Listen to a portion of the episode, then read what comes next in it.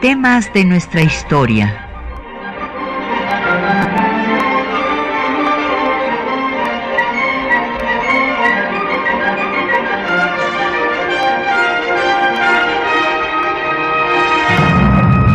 Un espacio que difunde el conocimiento del pasado para comprender nuestro presente. Programa a cargo de la maestra Patricia Galeana.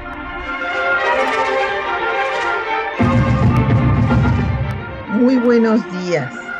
Pues eh, este mes de julio hay una serie de eh, pues hechos históricos, de aniversarios luctuosos que pues quisiéramos eh, tratar todos aquí en el programa Temas de nuestra historia. Y bueno, pues recordarán porque pues todos los años se recuerda que el 18 eh, de julio de 1872 eh, falleció el presidente Benito Juárez. Así es que, bueno, pues vamos a empezar eh, por ver por qué razón, pues Juárez es un personaje en el que no solamente recordamos su aniversario luctuoso, sino que es día de fiesta nacional, es su nacimiento, el 21 de marzo. Y es que ciertamente él fue el presidente de la República en lo que podemos llamar el tiempo eje en fin, recordando a Jaspers, a Carl Jaspers, el tiempo eje de la historia de México, cuando el país estuvo a punto de convertirse en un protectorado francés. Y eh, pues eh, finalmente triunfó la República y se consolidó su Estado nacional, entendido como el Estado liberal de derecho, eh, federal, representativo y laico. Entonces, eh, esta es la razón por la cual Juárez pues es un personaje central en la historia de México. Y además es eh, importante por muchas otras razones. Hay que recordar que Bolivia tuvo a su primer presidente indígena en la parte eh, final del siglo pasado y México tuvo a su primer presidente indígena a mediados del siglo, o sea que fue Benito Juárez. Ciertamente esto no se debe a que la sociedad mexicana haya dejado de ser racista, sino a las capacidades del personaje.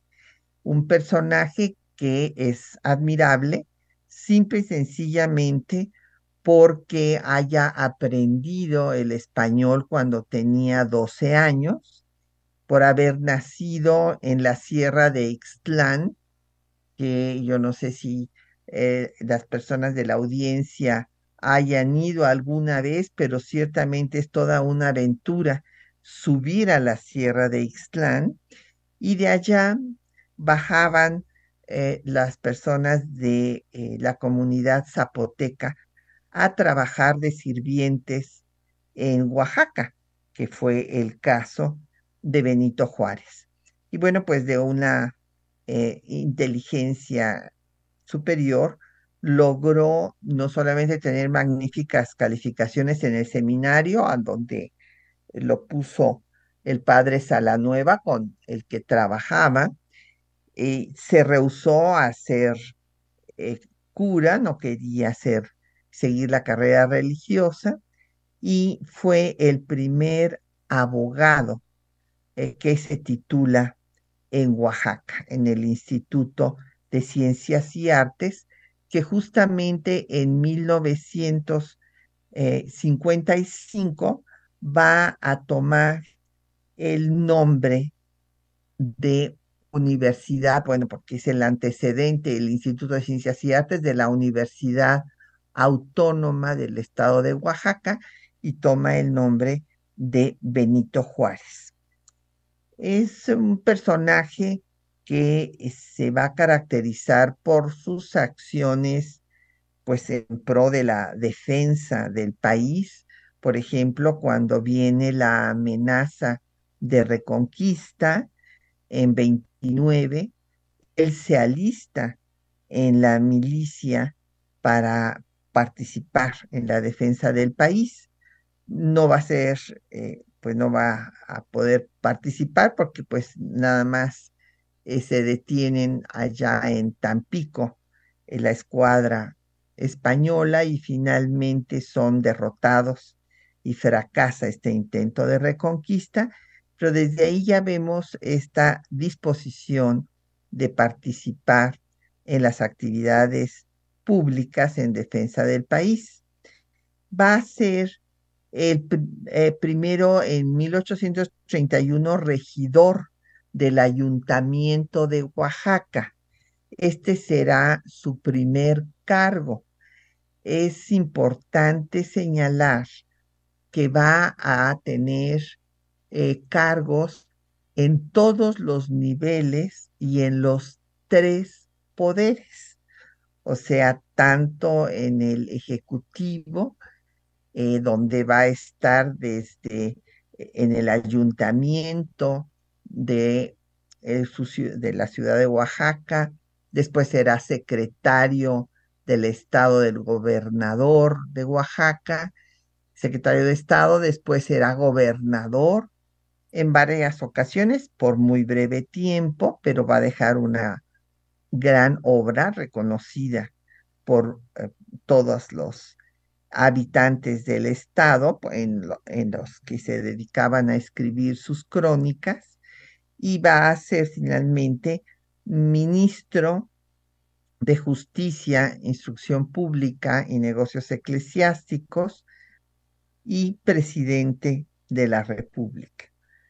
También en el Poder Legislativo va a ser tanto legislador estatal como federal y en el Poder Judicial pues va a ser primero magistrado interino y después va a ser eh, juez y presidente de la Suprema Corte de Justicia de la Nación. Eh, es importante destacar que en su trabajo como litigante eh, tuvo un primer enfrentamiento, bueno, no, él no se enfrentó, pero sí sufrió las arbitrariedades del clero oaxaqueño, ya que estando defendiendo a los indios del pueblo de Los Icha por eh, los cobros exagerados que tenía el cura del pueblo que exigía a la comunidad indígena. Y al él hacer la defensa, pues se ganó la enemistad de este cura que hizo que lo encarcelaran y estuviera incomunicado nueve días. Eh, después, como ya había yo mencionado, fue magistrado interino del Tribunal de Justicia, juez de primera instancia en el ramo civil, secretario general del Estado y eh, después diputado federal.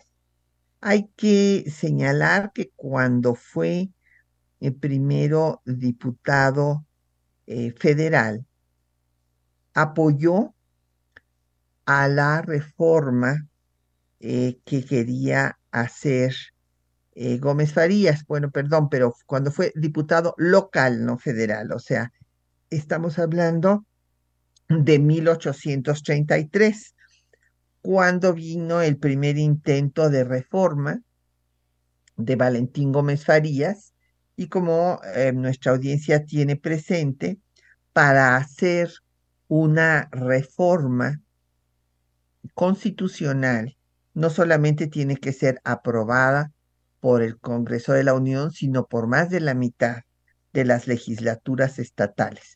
Entonces fue ahí en 36 cuando él apoyó la reforma eh, liberal de Gómez Farías que finalmente Santana la va a derogar.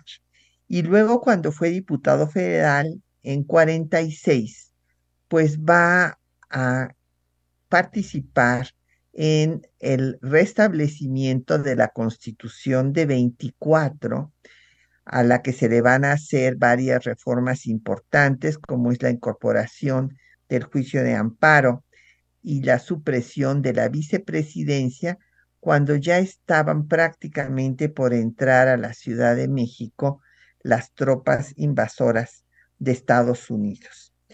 Vamos a hacer una pausa para escuchar eh, música y en este caso vamos a escuchar una composición en homenaje a Benito Juárez, que es una marcha triunfal, eh, que es anónima, es, eh, será interpretada por Silvia Navarrete, es de la serie de discos que se llaman Testimonio Musical de México, es el volumen 53, y hay que destacar el rescate y difusión de la música mexicana para piano que ha hecho eh, la maestra Silvia Navarrete.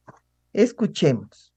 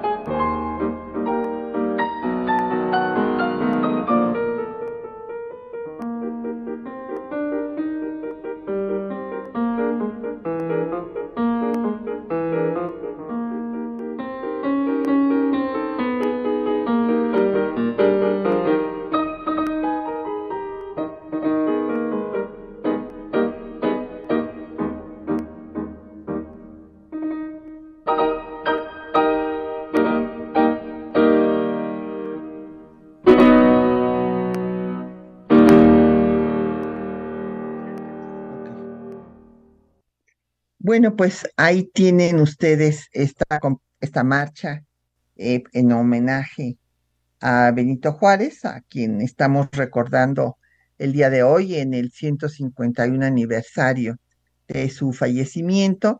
Eh, pues eh, nos pregunta Citlali Leiva sobre qué libro les recomendamos. Bueno, pues les recomiendo el que acabamos, que se acaba de publicar por Editorial Planeta, que es pues la última investigación que se ha hecho al respecto. Es, como les dije en un momento, hace un momento, se titula Benito Juárez, el hombre y el símbolo. Eh, nos pregunta Emma Domínguez si, pues, el que haya habido un presidente indígena que este, en mediados del siglo XIX, eh, pues es por sus méritos, pero que si hoy eh, sigue habiendo racismo, sí, lamentablemente yo creo que, que sí, doña Emma. Y nos manda saludos, don Agustín Alcaraz, igualmente. Entonces, seguimos con este repaso de, de la vida de Juárez. Habíamos visto cómo, eh, siendo eh, diputado federal, pues participa en el restablecimiento de la Constitución de 24 y, es importante señalar que él hizo una crítica a esta Constitución diciendo que en realidad eh, pues era una Constitución que no le daba la autonomía que él esperaba a los estados porque al seguir existiendo las comandancias, estas le quitaban autonomía a los estados de la República. Cuando fue eh, gobernador de Oaxaca, que fue en 48, no dejó que Santana entrara al estado, cosa por la cual después Santana lo va a perseguir, lo manda a San Juan de Ulúa y luego eh, lo destierra y es cuando se va a Nueva Orleans, donde se reúne con otros eh, desterrados también por Santana, como son Melchor Ocampo, que era el gobernador de Michoacán, José María Mata, y ellos conforman la ah, Junta Revolucionaria de Bronzeville con la idea de derrocar al gobierno de Santana. Antes de hablar de la importancia que tuvo Juárez como revolucionario, porque bueno, pues participó en la revolución de Ayutla, hay que señalar que en el estado de Oaxaca, las veces que ocupó la gubernatura, que como les digo fue por muy breve tiempo, fueron cuatro veces, pero pues menos de por un año, cuando mucho, 48, 49, 55 y 57, eh, hizo un buen gobierno, según eh, pueden dar cuenta los historiadores de Oaxaca, e hizo escuelas, caminos, dejó al Estado con superávit, aunque lo había recibido en bancarrota, y propuso la elección directa de gobernadores. Hubo un incidente en Juchitán por el cual eh, pues eh, los enemigos eh, todavía hasta ahora siguen diciendo que mandó quemar el pueblo de Juchitán, cosa que no es cierta están en todos los documentos donde él explicó lo que había pasado, que había una disputa por el uso de las salinas, pero que el gobierno del estado no podía darlo porque era una facultad federal y el gobierno federal no se lo quiso dar a los juchitecos.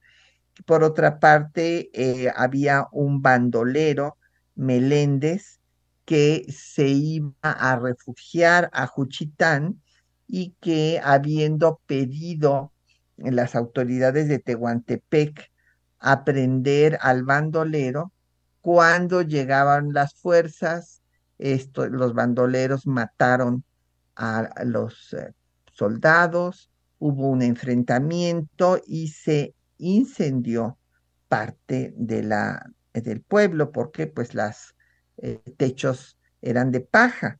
Sin embargo, se apagó el fuego y él dio las explicaciones. Es interesante ver estos documentos porque ya quisiéramos que nos dieran las especificaciones que dio Juárez en este eh, pues, incidente eh, dramático. Y quiero decirles que siendo abogado tenía una obsesión porque se cumpliera la ley, porque saliera el país de la anarquía. Cuando participó en el movimiento de Ayutla, él fue el que tuvo la visión cuando estaban en Nueva Orleans y formaron este comité eh, revolucionario en Bronzeville, eh, de que eh, apoyaran a la rebelión de Ayutla y que no se esperaran a que Santiago Vidaurri, que era un cacique norteño, eh, insurreccionara el norte y que después bajaran desde el norte del país hasta la capital para derrotar y sacar del poder a Santa Ana.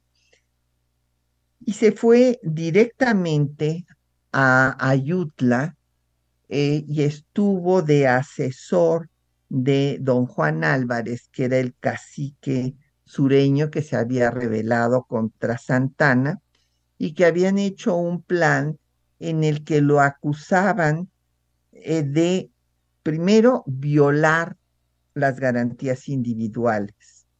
Segundo, haber vendido territorio nacional porque había vendido la mesilla, no confundir con que hubiera vendido eh, más de la mitad del territorio de México, que ese eh, lo arrebató eh, Estados Unidos, pues después de una guerra en la que estuvo ondeando la bandera de las barras y de las estrellas nueve meses en Palacio Nacional.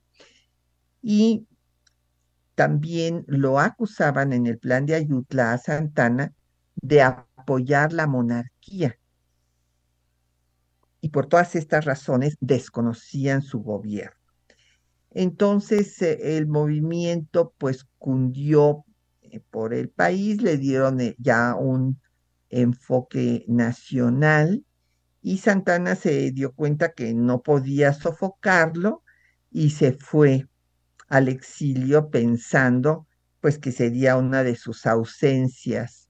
Ya les he referido en otros programas que este personaje eh, pues era un caudillo militar que no tenía ninguna ideología definida, lo mismo gobernó con republicanos que con monarquistas, con federalistas que con centralistas, con liberales que conservadores.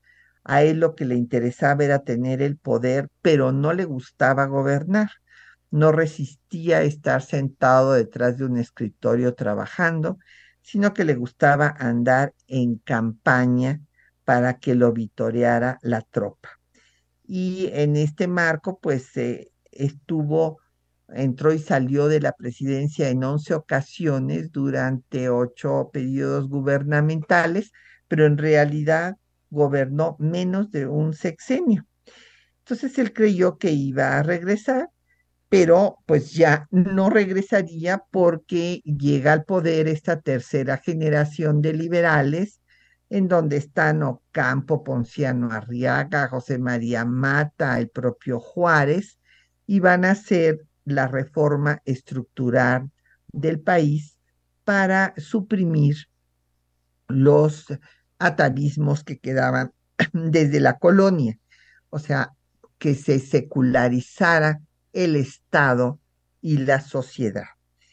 Y eh, cuando triunfa la revolución, bueno, pues primero eh, Álvarez nombra a Juárez ministro de, eh, de la de Justicia, Educación y Negocios Eclesiásticos, y como ministro va a dar a los dos semanas de haber tomado posesión, en el mes de noviembre de 55, va a promulgar la ley que conocemos con su nombre, que es la ley Juárez, que es la ley de la administración de justicia. Se reforma por vez primera la administración de justicia, quitándole facultades a los tribunales militares y eclesiásticos para que no pudieran juzgar delitos del orden común.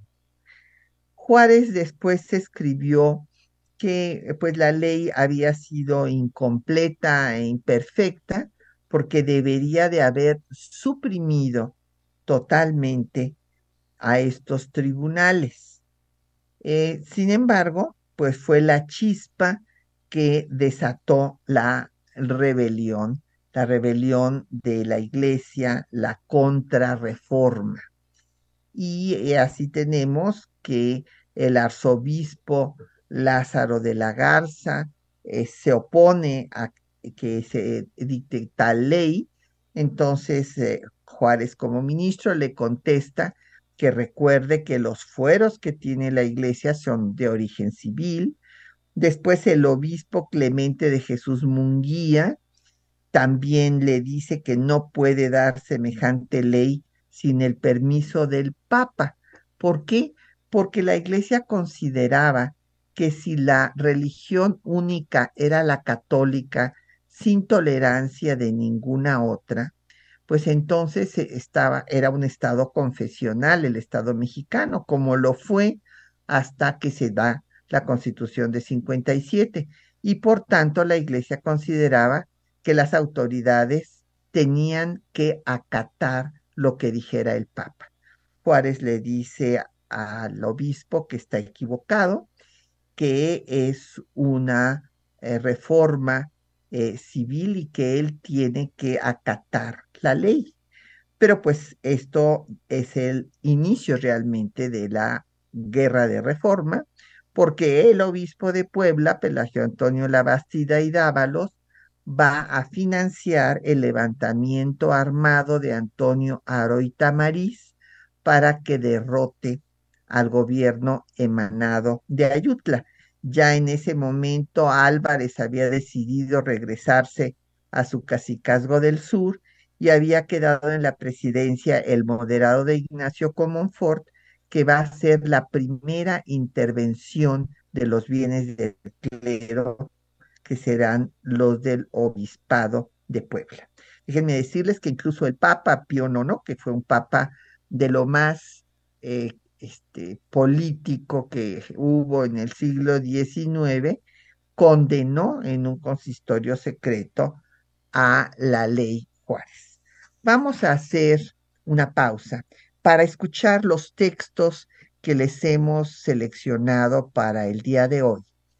Y van ustedes a ver lo que Ricardo Flores Magón, este líder revolucionario anarquista, escribió en 1911 en un artículo que llamó La obra de Juárez.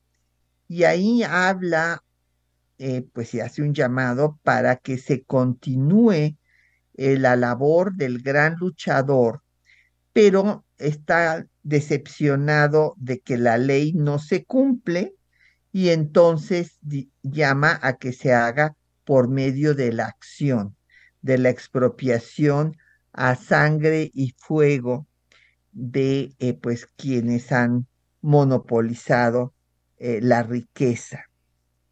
Por otra parte, eh, está también un texto del el revolucionario cubano José Martí, que va a hablar de cómo un indio que pues vivió de torcer, como se dice allá, tabaco, nosotros decimos más enrollar tabaco en Nueva Orleans, eh, pudo echar abajo a un imperio.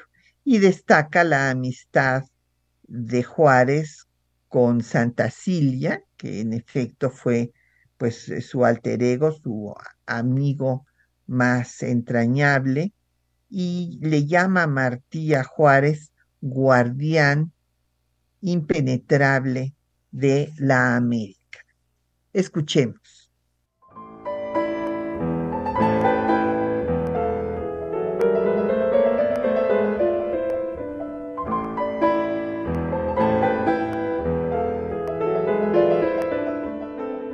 El 18 de julio de 1872, el presidente Benito Juárez murió en su aposento de Palacio Nacional víctima de angina de pecho.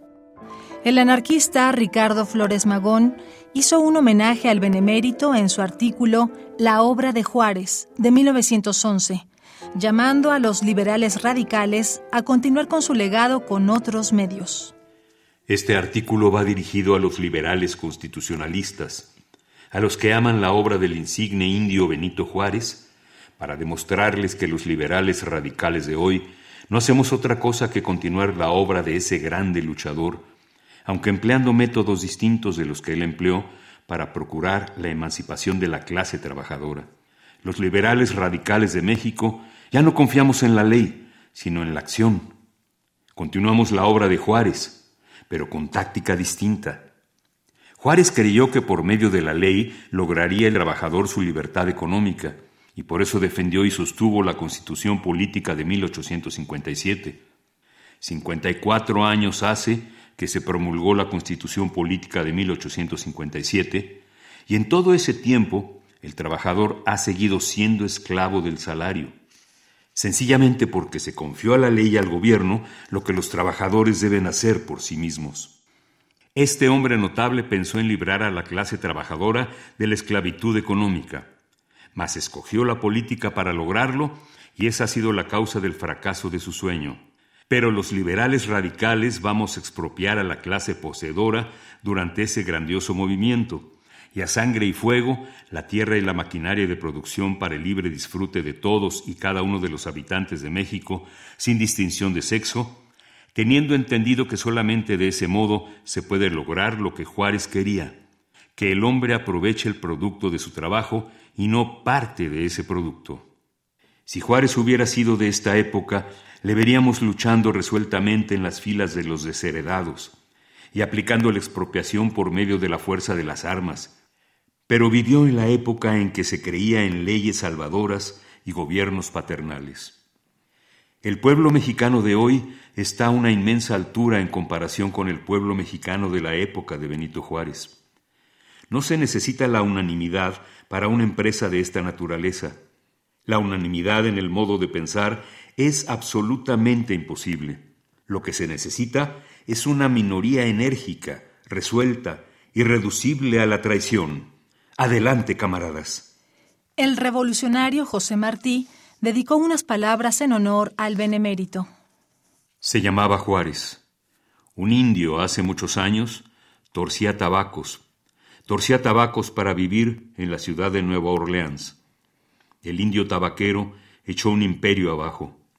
Juárez, el indio descalzo que aprendió latín de un compasivo cura, echó el cadáver de Maximiliano sobre la última conspiración clerical contra la libertad en el nuevo continente. Él, el tabaquero de New Orleans, el amigo pobre del fiel cubano Santa Cilia, el padre desvalido de la familia que atendía en Oaxaca a la pobre tendera, él, con los treinta inmaculados, sin más que comer maíz durante tres años por los ranchos del norte, venció en la hora inevitable del descrédito al imperio que le trajeron los nobles del país. Hasta ahora no había América. El 18 de julio estará colgada de banderas la ciudad de las estatuas de bronce y de las casas de azulejos. Ese nombre resplandece como si fuera de acero bruñido, y así fue en verdad porque el gran indio que lo llevó era de acero, y el tiempo se lo bruñe como quien resiste y está allí de guardián impenetrable de la América.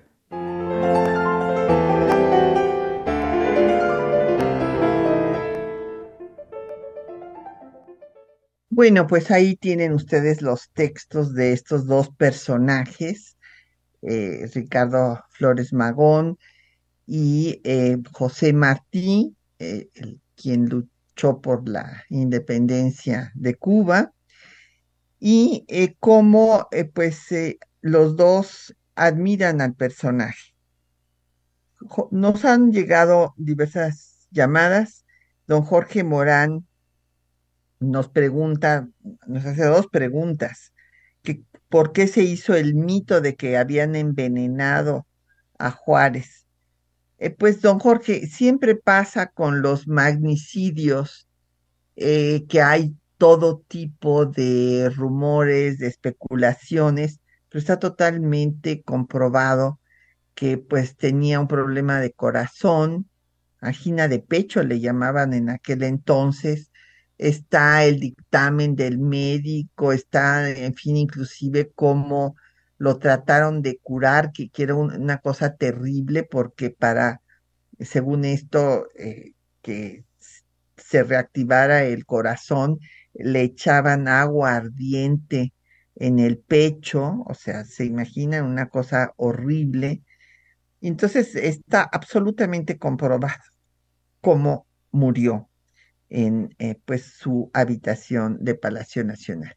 Y es muy importante visitar el recinto a Juárez, que fue inaugurado por el presidente Ruiz Cortines en 1957, porque ahí verán ustedes la forma verdaderamente austera en la que vivía. Ahí está eh, la losa, la, la vajilla que usted pues utilizaba la familia, en fin.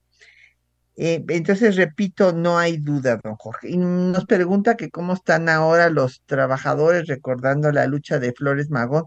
Bueno, pues este, hay muchos problemas diversos. Este sería ya otro tema para ver, pues, cómo eh, creo que ha sido muy positivo que se haya aumentado el salario mínimo, pero ciertamente, pues, eh, el problema de la inseguridad, la cantidad de eh, desapariciones, el tráfico que se está dando de migrantes, en fin, vivimos problemas muy complejos hoy en día y hay que ver, por ejemplo, la situación en las fronteras, tanto la sur como la norte.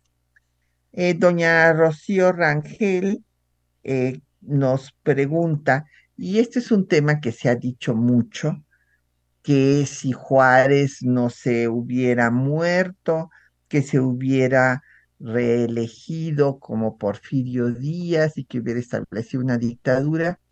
Estas especulaciones, bueno, desde luego no son propias de la historia, lo que puedo decirle, doña Rocío, es que en ese momento no estaba prohibida la reelección, punto número uno, y que justo Porfirio Díaz, que se va a levantar en armas en contra de la reelección de Juárez, pues luego se va a reelegir eh, siete veces. Entonces, eh, el que se diga que Juárez también hubiera hecho lo mismo es muy distinto. Podemos comparar eh, los gobiernos de ambos. Eh, les voy a dar un ejemplo. Juárez, pues cuando triunfa la República, quería que se hiciera una reforma a la Constitución y esa reforma a la Constitución pues implicaba, como expliqué hace un momento, que no solamente fuera aprobado por el Congreso, que en ese momento era de una sola Cámara, porque así lo había establecido la Constitución de 57, y tenía preeminencia sobre el Ejecutivo, porque el Ejecutivo no tenía derecho de voto y Juárez quería que se creara el Senado, eh, que es lo que va a lograr finalmente Sebastián Lerdo de Tejada. Entonces, para hacer esta reforma, como el país no estaba pacificado, porque eso de que se hayan ido los franceses a principios de 1867, que haya caído el imperio, que haya sido ejecutado Maximiliano en junio, no quiere decir que ya Después de esto, pues todo el mundo estaba en paz, de ninguna manera, inclusive eh, todavía en el 68 y 69 había gavillas de conservadores y, por ejemplo, eh, Carlos Sánchez Navarro llegó a plantear contratar mercenarios en Estados Unidos para derrocar a Juárez. Y además de esto estaban los militares que le querían quitar el poder a Juárez como se había hecho durante toda la primera mitad del siglo XIX con Santana y otros militares. Entonces Juárez, que había sufrido a Santana, no quería que llegara otro militar al poder porque eh, la forma de gobernar eh, fue, era totalmente distinta. Entonces quería pues que se creara un Senado, que hubiera equilibrio entre los poderes, pero como no se podía hacer la reforma constitucional porque no había, los congresos no estaban eh, organizados porque el país había estado en guerra 10 años, o sea, tres años de guerra de reforma y después la ocupación francesa, que fue prácticamente de cinco años porque llegaron desde enero de 62 y se fueron a principios de 67, pues entonces propuso que se hiciera un plebiscito. Y bueno, se le vino el mundo encima porque le dijeron que eso no estaba contemplado en la Constitución. ¿Y qué fue lo que hizo Juárez? Pues retiró la propuesta y no se hizo el plebiscito. Pero si vemos las medidas de Díaz, desde un principio, pues son las medidas del hombre pues eh, militar que está acostumbrado pues a, la represión y las ejecuciones. Por ejemplo, manda matar a los lerdistas que seguían apoyando a Sebastián de Tejada en Veracruz, marinos del cañonero Libertad, y ordena que se ejecute ipso facto, y este es su primer gobierno, a todos los oficiales y al 25% de la tropa. Entonces son estilos muy distintos, como pueden ustedes ver. Pues vamos a escuchar otra eh, pues eh, música que se hace en homenaje a Juárez y este es muy actual porque es de Lila Down y es el son de Juárez, escrito por la propia Lila Downs, acompañada de la banda de Tierra Mojada. Y ella escribe que quería recordarle a todos los que la escucharan la importancia de la frase el respeto al derecho ajeno es la paz. Y ella justamente lo dice y esto se vincula con lo que nos comentaba don Jorge Morán sobre si ya no había racismo, pues Lila Downs dice que precisamente como continúa el racismo y la discriminación, por eso eh, quiso hacer este son, que fue presentado en la Guelaguetza, que también pues acaba de iniciar allá en Oaxaca, y bueno, pues esta fue presentada en la Guelaguetza de hace unos años. Escuchemos.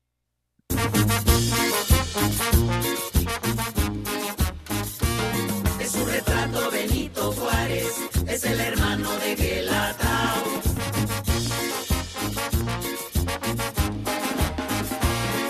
Amusgo, zapoteco, mixteco, triqui, chocho, soque, mazateco, chontal, ayuc, chinanteco, náhuatl, guave, chatino,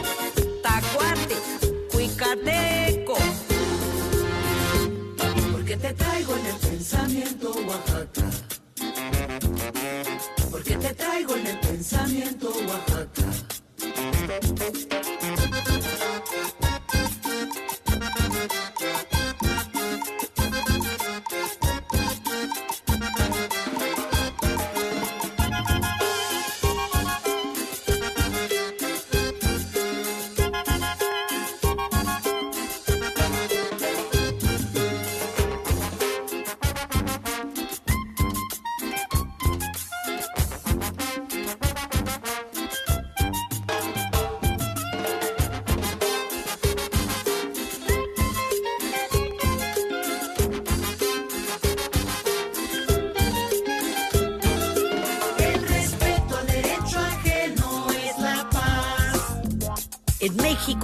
Orgullo de amar la tierra fecunda, el cordón umbilical.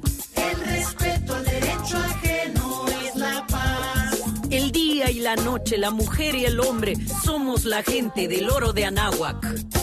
El respeto al derecho ajeno es la paz. Cada país merece respeto, el dinero no manda, la raza es la misma, la raza humana. El respeto al derecho ajeno es la paz. En un pueblo de la sierra, un gran zapoteca cambió nuestra tierra con este gran lema. Bueno, pues ahí tienen ustedes la composición de Lila Downs. Este, como ustedes ven, Juárez sigue presente.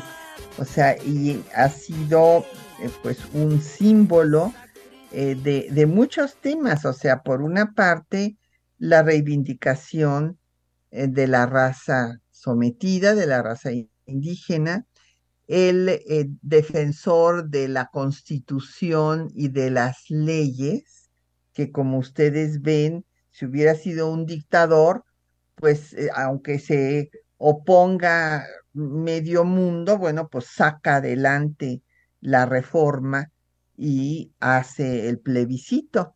No hizo el plebiscito, tampoco le dio rango de constitucional a las leyes de reforma que él había dictado en Veracruz durante eh, pues la guerra, en donde se nacionaliza los bienes de la iglesia porque con ellos estaba financiando al ejército conservador, se declara la separación absoluta de la iglesia y el Estado en la ley del matrimonio civil, la del registro civil, se deja hasta el final la libertad de cultos porque la iglesia que apoyaba a los conservadores y que había eh, pues, financiado la guerra en contra de la constitución, inclusive excomulgando a todos los que la juraran, señalaba que eh, pues eh, los juaristas querían acabar con la religión católica, lo cual era falso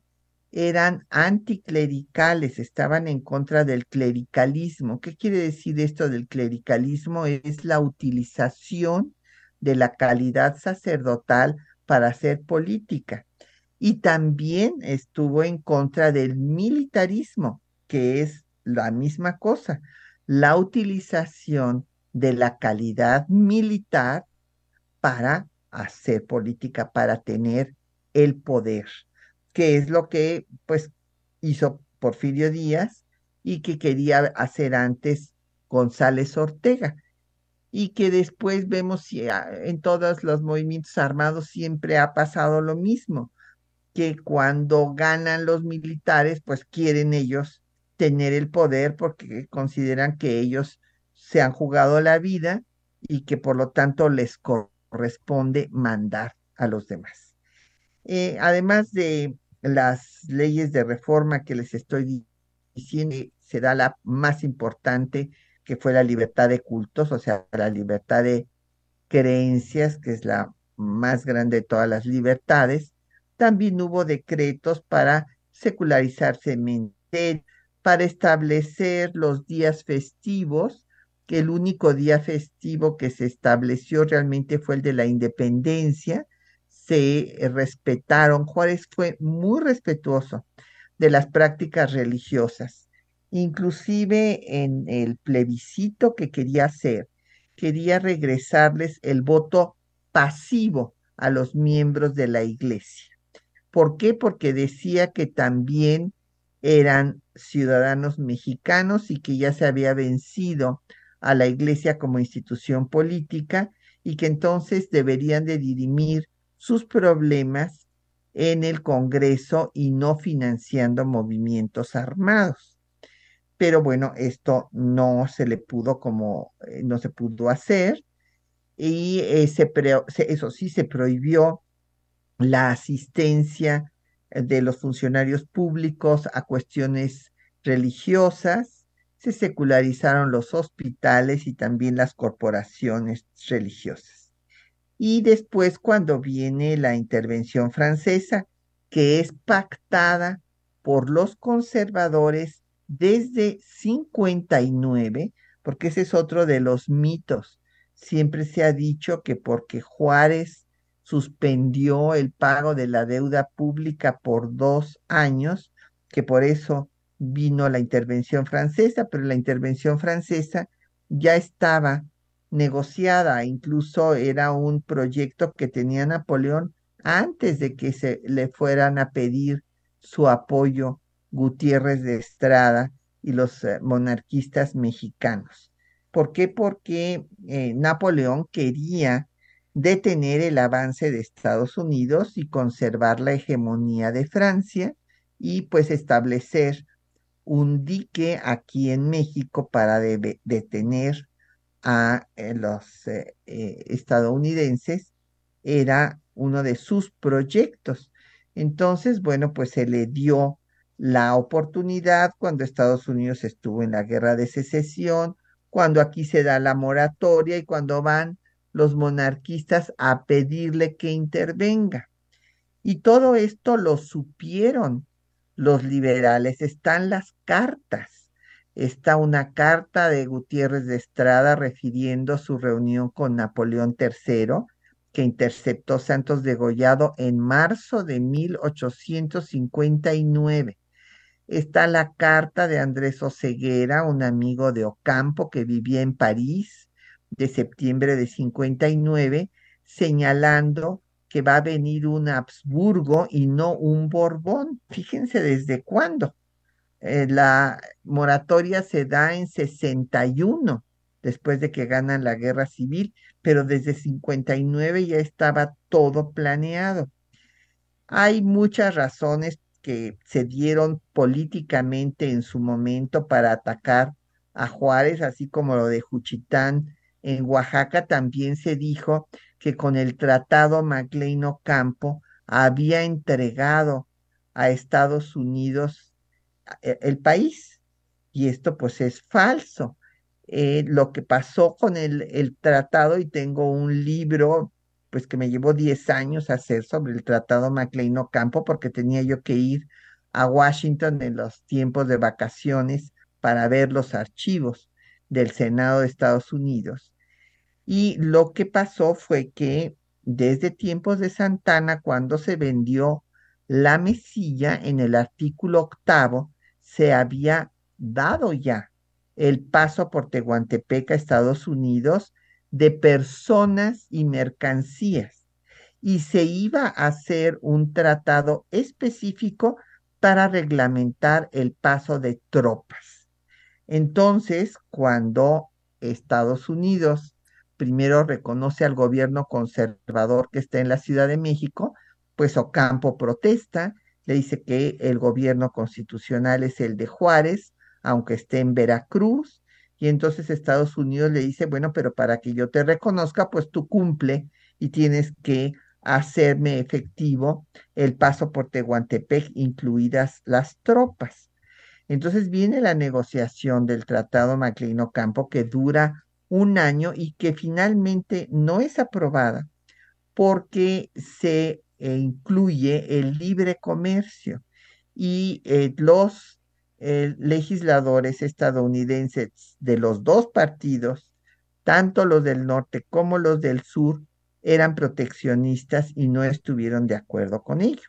Y ya cuando iba ganando eh, la guerra, Juárez, eh, le plantean eh, los estadounidenses que lo vuelvan a discutir y ya no lo acepta.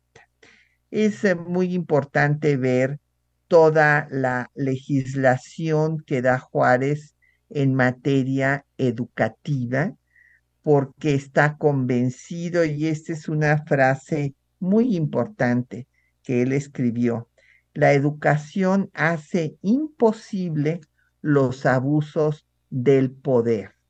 Evidentemente, entre más ignorante es una población, más fácilmente pues los tiranos pueden hacer con ella lo que quieren. Entonces, eh, eh, el gobierno de Juárez se caracterizó por querer sacar al país de la anarquía, por eh, que el Estado fuera un Estado nacional entendido como el Estado liberal de derecho, en que eh, la autoridad civil fuera respetada por la iglesia y por el ejército, y el tema de la reelección, como repito, no estaba prohibido y no quería que llegara un hombre de armas al poder, como finalmente va a llegar, que va a ser Porfirio Díaz y se va a quedar más de tres décadas. Y eh, pues cuando muere el 18 de julio de 1872, estaba leyendo la historia de la legislación comparada de Lemernier. Esto nos muestra su interés por las leyes y pues esta lucha porque se cumplan pues cuando nunca se habían cumplido. A su muerte pues el siglo XIX y otros periódicos que eh, lo habían criticado reconocen sus servicios a la patria. El orador en las honras fúnebres fue José María Iglesias, que dijo que la historia de Juárez pues es la historia de México. Pues ya se nos ah, acabó el tiempo. Eh, le damos las gracias a nuestros radioescuchas y pues le queremos dar las gracias también a los compañeros que hacen posible el programa, María Sandoval y Juan Stack en la lectura de los textos, con la producción de Isela Villela, en el control de audio Socorro Montes, en la producción y en los teléfonos Quetzalín Becerril y Patricia Galeana se despide de ustedes hasta dentro de ocho días.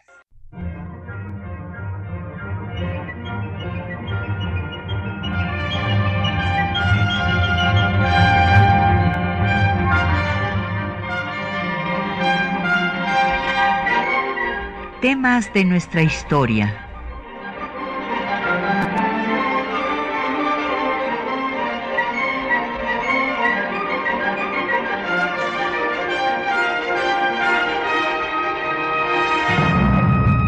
espacio que difunde el conocimiento del pasado para comprender nuestro presente.